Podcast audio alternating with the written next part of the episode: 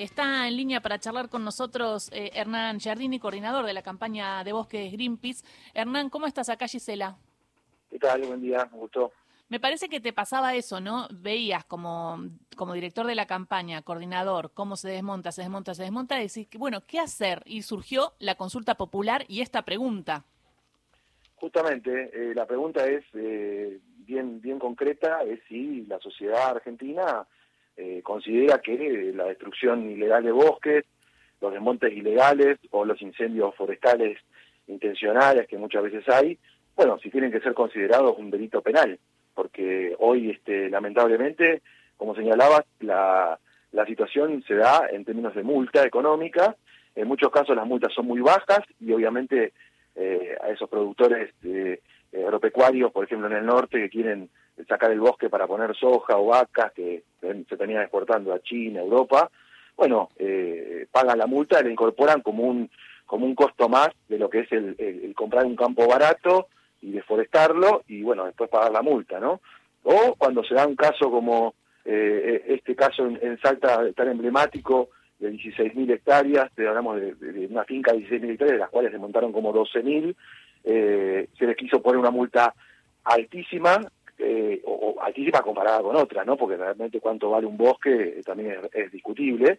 Pero una multa alta, bueno, pusieron abogados, este, judicializaron el tema, nunca la pagaron, pasan los años, levantan la cosecha y la verdad que hay una impunidad que de alguna manera se traslada al resto de que saben que no pasa nada. Entonces, lamentablemente tenemos que llevar a, a, la discusión a este camino, a decir, bueno, en nuestro sistema jurídico hay cosas que están penalizadas y otras que no. Una persona muerta de hambre va y se roba un pan para comer y tiene una causa penal.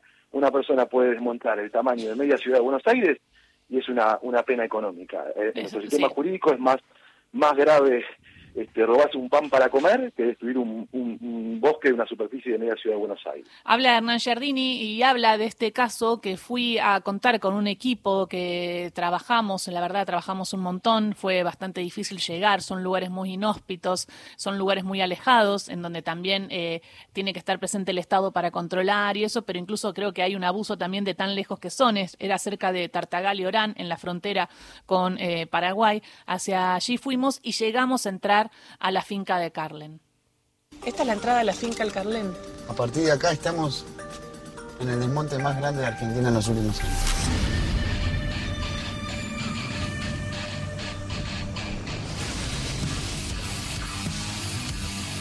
Ahí se ve cómo vamos entrando Carlen debería estar pagando 30 mil pesos por día, cada día que no hace recomposición del bosque nativo y como ustedes verán, no hay nada de recomposición, no hay nada, no hay nada. Y ahí lo que se ve es todo, Ni todo un arbolito plantó. Qué indignante. Bueno, muy fuerte y ahí fuimos a hablar. Y la historia, que la quería contarla con Hernán, como para que se tome dimensión de lo que sucede, es esas eran terrenos fiscales, bosque nativo protegido por las provincias, terrenos fiscales que tiene el gobierno. A partir del 2010, eh, en Puerto Madero se ofrecían esas tierras a privados que van y la compran. La compra Carlen, que es un empresario salteño, la compra Gianfranco Macri, por ejemplo, el hijo menor de, Franco Macri y hermano de Mauricio Macri. La compra Brown Peña, también Hernán, tengo entendido, eh, que, que hay tierras de Brown Peña. Entonces se dividen toda esa zona que eran tierras fiscales. Claro, le entra plata a la provincia, pero esas tierras fiscales tenían criollos. ¿Quiénes son los criollos? Hay muchas comunidades huichis y hay criollos que son eh, la, mezcla que vienen, descienden de, de los huichis y descienden de los españoles. Esos criollos están desde 1920 en esa zona, tienen enterrados en esos eh, eh, lugares a sus bisabuelos, a sus abuelos, son generaciones y generaciones que trabajan con las vacas y que cuidan el monte. Eso sería como eh, la parte sustentable, si se quiere, ¿no? Lo que hacen los criollos, Hernán.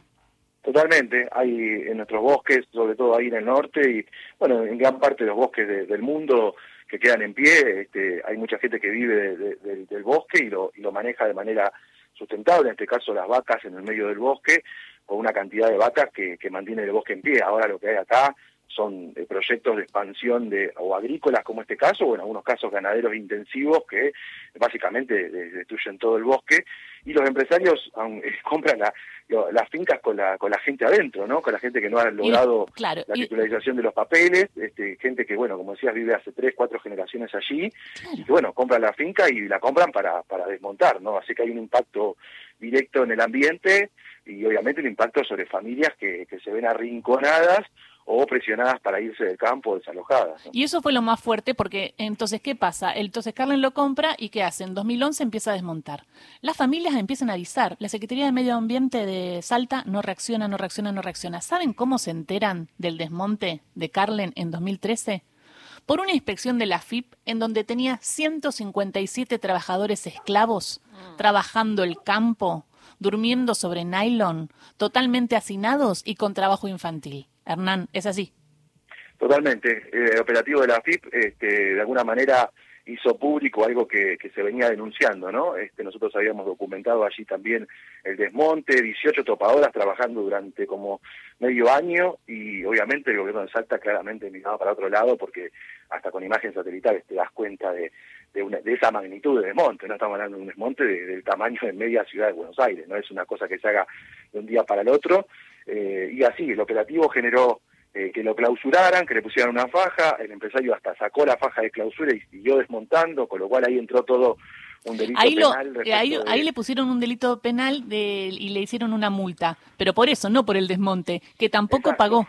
El conflicto penal hoy lo tiene por, por el trabajo esclavo y por y la desobediencia a, la, a, la, a la clausura, ¿no? Pero no sobre el desmonte, que no es un delito penal y donde se le quiso hacer una multa eh, grande en aquel momento, eh, pero no la pagó y como no la pagaba nunca, eh, bueno, el Ministerio Público Fiscal de Salta negoció de alguna manera que haya una recomposición, que no hubo. plantines, que tampoco la hubo, en el camino levantó varias veces las cosechas de soja, de, sorgo, de... No, mientras tanto, había maíz ahora cuando fuimos, mientras tanto, él sigue levantando hectáreas y hectáreas. Y lo otro, Hernán, y es descubrir estas familias. Entonces, ¿qué pasa? el dueño te dice, no, pero a mí me lo vendieron en Buenos Aires, yo no sabía que acá habían familias, ustedes se tienen que ir, el titular soy yo. Y entonces empieza a echar a las familias, pero las echa matándole y envenenándole a los animales. Y eso es lo que se puede ver y que fuimos a contar y está en un documental en YouTube en Greenpeace, en donde si pueden acceder sería genial que me acompañen en esto y que vean lo que yo vi. Y, eh, y si pueden firmar también, votar por los bosques, porque me parece que es importante, eh, nada, visibilizar esto y cuidar nuestros bosques, Hernán.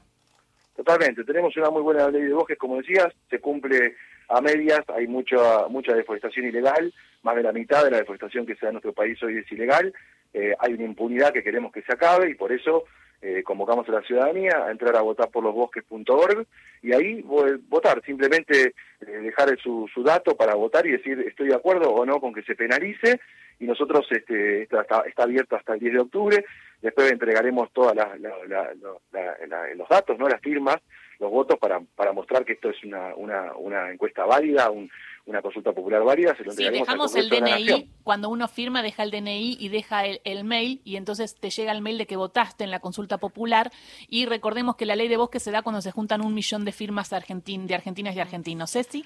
Hernán, eh, América Latina es la región del mundo donde más se desmonta. Hay un 44% del desmonte del mundo ocurre en, en nuestra región y esas tierras se usan en general para la agricultura, como decías vos, agricultura ilegal. En otros países de la región, ¿tenés conocimiento de que hayan servido algunos cambios, por ejemplo, en la penalización hacia el desmonte para, para frenarlo?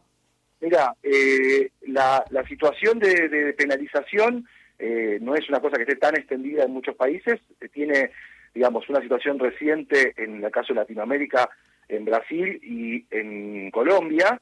Eh, la deforestación ilegal en Brasil bajó mucho desde que, desde que se penalizó, obviamente que sigue habiendo este desmonte legal porque hay zonas a donde el gobierno brasileño habilita el desmonte, pero este, la situación ha crecido mucho en los lugares justo donde justamente es más flexible, por ejemplo Paraguay, que es uno de los países con, con más niveles de desmonte ahora. En Paraguay se eh, arrasó, se arrasó, y todas sus familias brasileñas. de Paraguay te, te, vuelve loco, es increíble lo que es el, el, Chaco paraguayo, lo que se ha desmontado el último tiempo. Se ha corrido mucho allí porque afortunadamente en partes de Brasil, donde se desmontaba mucho, por la presión internacional también, ¿no? Respecto a la Amazonía y un montón de cosas, se, se logró disminuir a comparación a lo que era 20 años atrás, eh, pero bueno, hay lugares como, como se señala que tienen a veces menos, menos prensa, menos glamour, ¿no? Como el, bosque chaqueño, al lado de la Amazonía, y es uno de los ecosistemas más desmontados del mundo si uno suma lo que es el desmonte en Paraguay, lo que es el desmonte en Bolivia, lo que es el desmonte en Argentina, el gran Chaco americano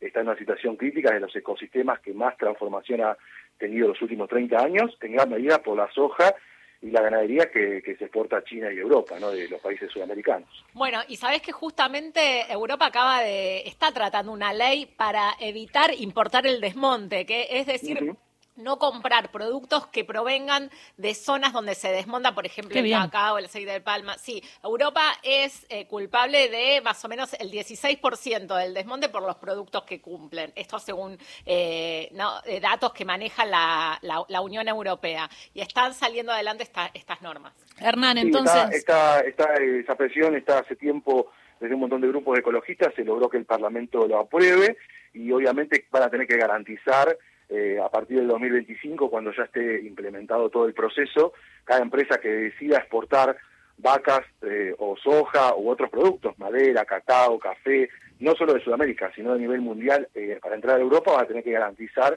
que no provenga de deforestación desde los últimos años, hablamos del 2020 para acá, ¿no? Desde el 2020 es como la fecha tope en la que no aceptan que ningún producto venga de allí, fue presión de muchos grupos porque obviamente hay una responsabilidad indirecta del comprador y es un mecanismo interesante, pero obviamente que hay que reforzarlo a nivel local, con este caso con, el, con la propuesta de bueno de penalizar todo lo ilegal y por eso convocamos a la gente a participar de la consulta popular. Votá por los bosques, entran a las redes de Greenpeace Argentina y allí están en YouTube también y en las redes de Greenpeace a través de las redes te lleva a, a conocer todo el caso Carlen, que está al lado del caso Macri y que es parecido lo que está pasando con las tierras de Gianfranco Macri, es lo mismo que está pasando con eh, Carlen y toda esa zona. La semana que viene voy a hacer la historia también de Vivi Segovia, del Frente Campesino, que habla en el documental que ella está peleando contra los Macri cuando también estuve en Carlen con otro otros criollos peleando en contra de, mm, de Carlen también para, para defender su tierra, porque lo que quieren es defender su tierra, ¿no? Donde viven desde 1920. Eh, muchísimas gracias. Invitamos a todos entonces a, mm, a firmar, Hernán. Totalmente, gracias por el, por el espacio para poder hablar de esto y tengamos en cuenta que después estamos preocupados por las olas de calor, estamos preocupados por el cambio climático y una de las cosas principales por las que estamos haciendo este desequilibrio en el planeta es la deforestación y en este, en este caso nuestro país es uno de los que más deforesta, así que tenemos que actuar.